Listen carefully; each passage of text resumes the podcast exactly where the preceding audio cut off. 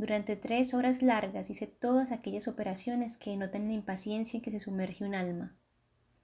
Consulté el reloj, le di cuerda, volví a consultarlo, le di cuerda nuevamente y por fin le salté la cuerda. Sacudí unas motitas que aparecían en mi traje, sacudí otras del fieltro de mi sombrero. Revisé 18 veces todos los papeles de mi cartera. Tararía 15 cuplés y dos romanzas. Leí tres periódicos sin enterarme de nada de lo que decían. Medité, alejé las meditaciones y volví a meditar. Rectifiqué las arrugas de mi pantalón. Hice caricias a un perro, propiedad del parroquiano que estaba a la derecha. Di vueltas al botoncito de cuerda de mi reloj hasta darme cuenta de que se había roto antes y que no tendría inconveniente en dejarse dar vueltas un año entero. Había una razón que justificaba todo aquello.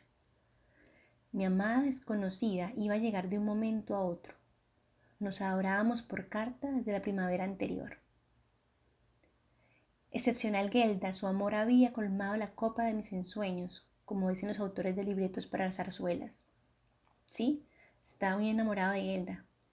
Sus cartas, llenas de una gracia tierna y elegante, habían sido el lugar geométrico de mis besos. A fuerza de entenderme con ella solo por correo, había llegado a temer que nunca podría hablarle. Sabía por varios retratos que era hermosa y distinguida, como la protagonista de un cuento. Pero en el libro de caja del destino estaba escrito con letra de redondilla que Gelda y yo nos veríamos al fin frente a frente. Y su última carta, anunciando su llegada y dándome cita en aquel café moderno, donde era imprescindible aguantar a los cinco pelmazos de la orquesta, me había colocado en el empirio primer sillón de la izquierda. Un taxi se detuvo a la puerta del café. Ágilmente bajó de él Gelda. Entró, llegó junto a mí, me tendió sus dos manos a un tiempo con una sonrisa celestial y dejó caer en el diván con un chic indiscutible. Pidió no recuerdo qué cosa y me habló de nuestros amores epistolares, de lo feliz que pensaba ser ahora de lo que me amaba. También yo te quiero con toda mi alma. ¿Qué dices? me preguntó. Que yo te quiero también con toda mi alma. ¿Qué? Vi la horrible verdad. Geldra es sorda. ¿Qué? me apremiaba. Que también yo te quiero con toda mi alma, repetí gritando.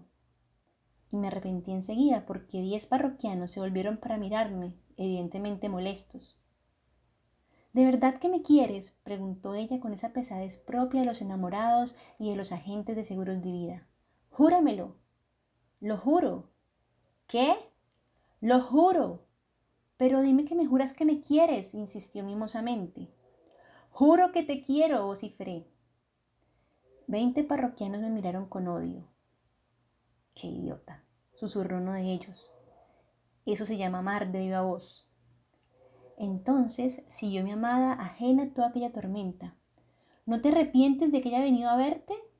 De ninguna manera, grité diciendo arrostrarlo todo, porque me pareció estúpido sacrificar mi amor a la opinión de unos señores que hablaban del gobierno. ¿Y te gustó? Mucho. En tus cartas decías que mis ojos parecían muy melancólicos. ¿Sigues creyéndolo así? Sí, grité valorosamente. Tus ojos son muy melancólicos. ¿Y mis pestañas? Tus pestañas largas, rizadísimas. Todo el café nos miraba. Habían callado las conversaciones y la orquesta, y solo se me oía a mí. En las cristaleras empezaron a pararse los transeúntes. ¿Mi amor te hace dichoso? ¡Dichosísimo!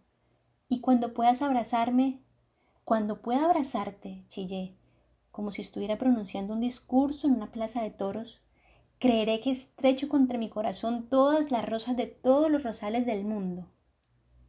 No sé el tiempo que sigue afrontando los rigores de la opinión ajena. Sé que al fin se me acercó un guardia. Haga el favor de no escandalizar, dijo. Le reo usted y a la señorita que se vayan del local. ¿Qué ocurre? indagó Gelda. Nos echan por escándalo. ¿Por escándalo? habló estupefacta. Pero si estábamos en un rinconcito del café, ocultando nuestro amor a todo el mundo y contándonos en voz baja nuestros secretos. Le dije que sí, para no meterme en explicaciones, y nos fuimos.